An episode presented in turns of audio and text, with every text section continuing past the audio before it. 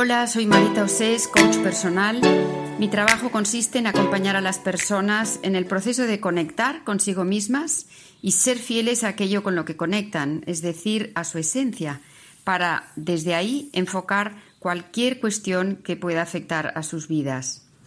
Bienvenidos al Espejo, una serie de podcasts mensuales en los que deseo compartir aprendizajes que me han resultado esenciales para estar a gusto conmigo y con la vida.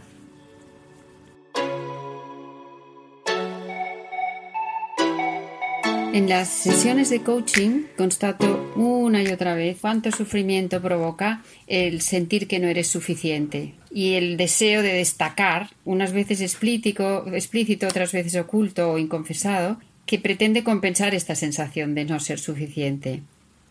Y al mismo tiempo, la necesidad de destacar somete a las personas a una presión constante, una autopresión no constante, que es el origen de muchos cuadros de ansiedad este tengo que ser más, tengo que poder más, tengo que... Eh, no me basta con ser plenamente quien soy yo. Es el origen de muchísimos trastornos al final.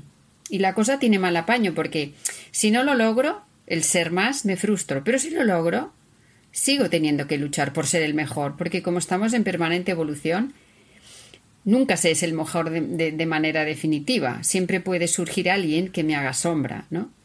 Y hay dos casos, hay muchos, pero dos recientes que me han llevado a elegir este tema para tratarlo ahora en septiembre, con la esperanza de que iniciemos el curso liberándonos de esta voz absurda e, e insidiosa que nos incita a ser mejores que otros.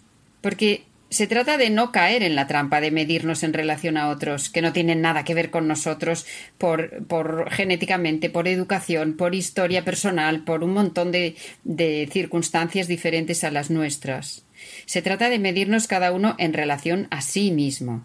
Bueno, imaginemos, por ejemplo, un joven que eh, cada vez, una joven que cada vez que va a una fiesta se viste siempre para ser la más guapa y que sabe que a la vuelta su madre le va a preguntar ¿Has triunfado? Y si siente que había alguien que había atraído pues más, más miradas o más comentarios positivos o admirativos que ella, em, pues se siente frustrada. En realidad la educan para gustar. Gustar la que más. Fijaros lo, lo tremendo que es esto, porque es muy subjetivo que seas la que más le guste, a quién, a cuántos de la fiesta, a... O sea, las cuestiones estéticas son súper personales. Pero bueno, esto es un caso real y que condiciona mucho a esta persona. Otro caso, un joven con un padre muy exitoso en todos los campos, que le ha exigido siempre desde muy pequeño ser lo más, en lo académico, en los deportes, en todos los campos. Y además le convence de que él el padre ha conseguido ser feliz porque ha conseguido ser el mejor. Imaginaros qué presión para el, para el niño. El niño se lo cree y sigue atado a esta creencia a sus 28 años. Y también, por supuesto, sufre de ansiedad. Estos son dos casos solo y no, y no graves en los que la necesidad de destacar ha sido inculcada por los adultos.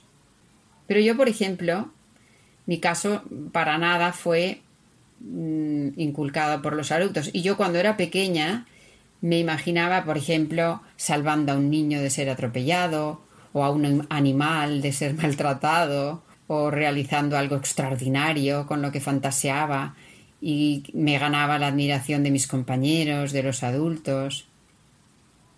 Y me pregunto, ¿esas ensoñaciones no reflejaban en realidad una necesidad oculta de, de, destacar, oculta en el sentido de que esto no se lo contaba yo a nadie, ¿no?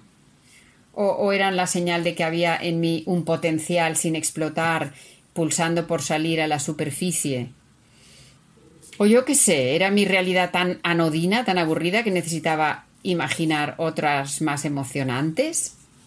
No lo sé, pero lo que sí sé es que con el tiempo dejé de hacerlo y ahora, si en alguna ocasión mi mente juega a eso, lo tomo como un aviso de que estoy desatendiéndome de alguna manera o dejando de valorar algún aspecto y que necesito prestarme atención. Porque en realidad me di cuenta de que cuando necesitaba destacar desesperadamente era porque no era capaz de ver mi propio valor y seguramente creía que los, los, demás tampoco lo veían.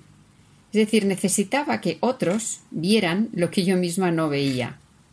Era como si a mi realidad le faltase algo y lo compensaba con las ficciones que imaginaba. Y cuando vivimos queriendo destacar sobre otros, de hecho establecemos de entrada una realidad ficticia, una rivalidad ficticia, una comparación que no tiene demasiado sentido, porque por ser únicos somos precisamente incomparables. Y por suerte, ya Goleman nos hizo un gran favor, Daniel Goleman, en este sentido, porque nos descubrió que había muchos tipos de inteligencia y que decir es el más inteligente no significaba nada en la práctica. Porque alguien puede tener una inteligencia numérica espectacular y una verbal fatal o musical o emocional o cinética o lo que sea. Hay montones de, de inteligencias. Pero a pesar de Goleman, me doy cuenta que seguimos rigiéndonos por un principio de, competitividad y no de colaboración. El principio de competitividad excluye. Soy, solo hay uno que es el mejor, o yo o tú. Hay alguien que siempre se queda fuera, o sea, muchos se quedan fuera. En cambio, el de colaboración es inclusivo. Hay sitio para todos. Tú y yo tenemos lugar podemos compartir el mismo espacio en el que desplegamos cada uno su ser con sus habilidades o talentos y los dos podemos ser mejores sin ser el mejor o la mejor. Y por eso yo creo que es decisivo elegir cuál va a ser el principio que va a regir tu vida. ¿Vas a, querer ser tú mismo y vas a enfocarte ahí? ¿O vas a querer ser más que otro o que otra y enfocarte ahí? Porque sin darnos cuenta, cuando nos comparamos, en realidad estamos uniformándonos artificialmente. No respetamos la diversidad. En cambio, cuando respetamos la diversidad, valoramos lo bueno de cada persona sin necesidad de colocarla ni más arriba ni más abajo que yo misma, pues es sencillamente diferente.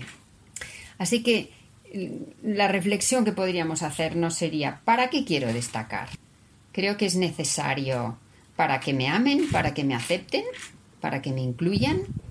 Quiero destacar para ocultar aspectos míos que no me gustan, partes de mi persona que no acepto.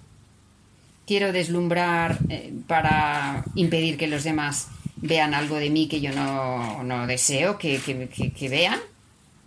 Y ahí volvemos a, a, esa palabra mágica que es la aceptación, ¿no?